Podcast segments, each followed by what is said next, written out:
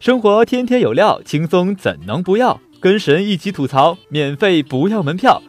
Hello，大家好，这里是由蜻蜓 FM 和搜狐新闻客户端联合推出的神吐槽，我是天意。这个周末我都在思考一个问题：为什么有些动物睡一整天就是可爱，而我睡一整天就是懒惰呢？每次大家出去吃饭，点菜点多了，总会有人看着我说。菜点多了没有关系，我们有天意嘛，多少菜都能吃得完。小学女生听起来就很萌很萝莉，小学男生一听起来就脏兮兮傻乎乎的，初中女生听起来就很清纯很可爱，初中男生一听就脏兮兮傻乎乎的，女高中生听起来正是美到爆的时候，男高中生一听起来就是脏兮兮傻乎乎的，女大学生。听起来就越发成熟，越发的有女人味儿。大学男生一听起来就是脏兮兮、傻乎乎的。然而女青年之后呢，全反过来了。三十多岁的女性听起来就是剩女，三十多岁的男性听起来就正值壮年，中年妇女听起来就是黄脸婆，中年男性有钱大叔很有魅力，蠢炸了。澳洲阿德莱德一只迷路的考拉把路标当桉树，爬在上面不挪窝。你是不是觉得这树秃的没叶子了？真文案高手。日前，香港演员王喜参加央视《了不起的挑战》的录制，便被爆出其社交网站上发布大量的侮辱大陆的言论。之后，节目对王喜的部分删减，不能删减的部分全程马赛克。节目总监陆伟表示，节目剪掉三分之一的内容，实在剪不掉的就马赛克了。央视说：“以为你上了就会有你吗，小垃圾？”节目可以改名叫做《了不起的央视爸爸》。不过讲真的，打马赛克比删掉还臊人啊！央视爸爸终于出手教其他台做节目了，都学着点儿。开始吐槽，婚检女友查出疑似艾滋被隐瞒，小伙婚后被感染。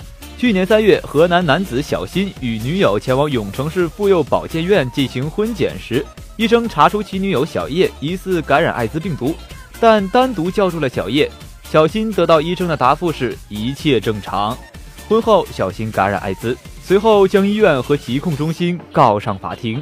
据了解，艾滋病防治条例多个条例对艾滋病病毒感染者和艾滋病病人在婚姻、就业、医疗等方面都进行了保护。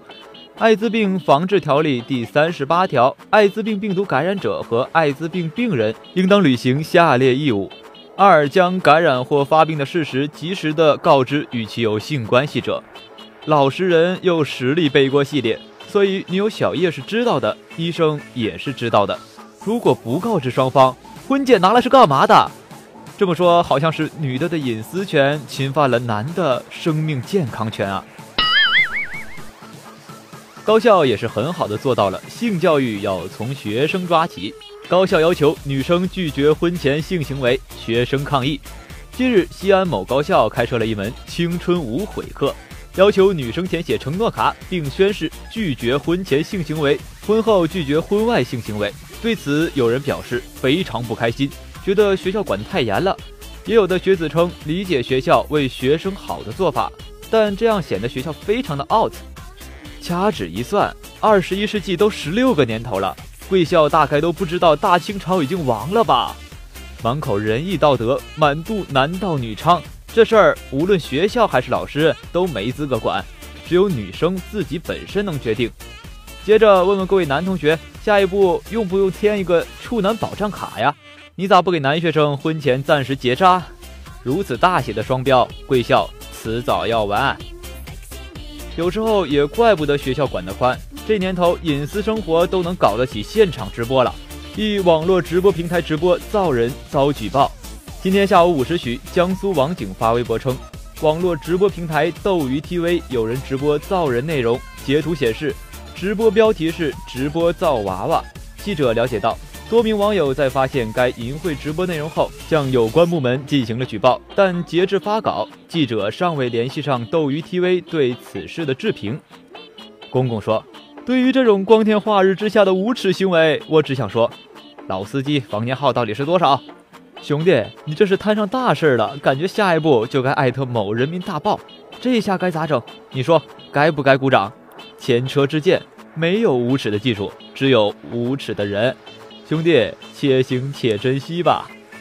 那些看完小电影就随手举报的网友们，还真的是队友神助攻，堪比这位。两男子扔土炸弹庆祝出狱，被拘。两青年出狱后想冲喜庆祝，叫来好朋友一同在礼花中取出火药，填装在白酒瓶内，自制土炸弹，点燃后从湖北宜昌城区十六楼高空抛下。一枚空中爆炸，一枚未爆炸，砸中楼下的摩托车，所幸没有伤到人。两名青年及其好友被刑拘了。好好的鞭炮不放，非要把里面的挖出来放，这下可好了，一回生，二回熟。这智商还是进去蹲着，别出来拉低人类智商的水平了。里面还安全点儿，至少降低了犯大罪的机会，不至于没命。给你们一个传天猴，就要炸上天了，再多蹲一阵子吧。林子大了，真的是什么鸟都有；世界广了，啥傻子都有。男子偷一点八万块人行道砖，砌自家院墙被抓。去年，安徽蚌埠市市政人员发现，该市徐山路附近人行道地砖常无故缺失，数量较大。报警后，警察发现当地男子马某为建自家的院墙偷人行道砖，且八个月内撬走一点八万块。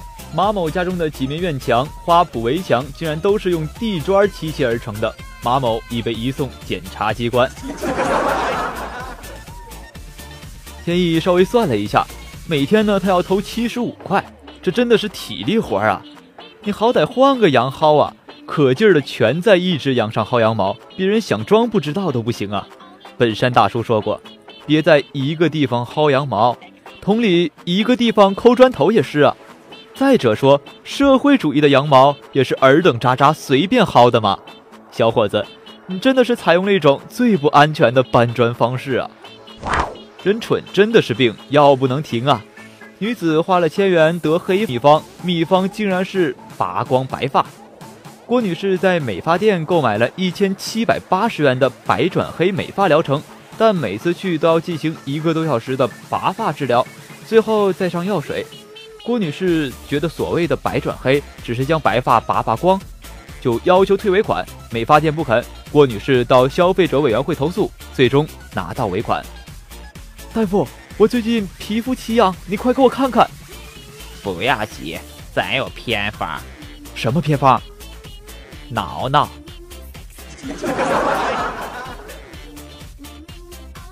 来来来，我给你说。不要一千七百八，只要八十八十，保证拔的都是白发，保证不错拔一根黑发，半黑半白的都会征求你的意见处理。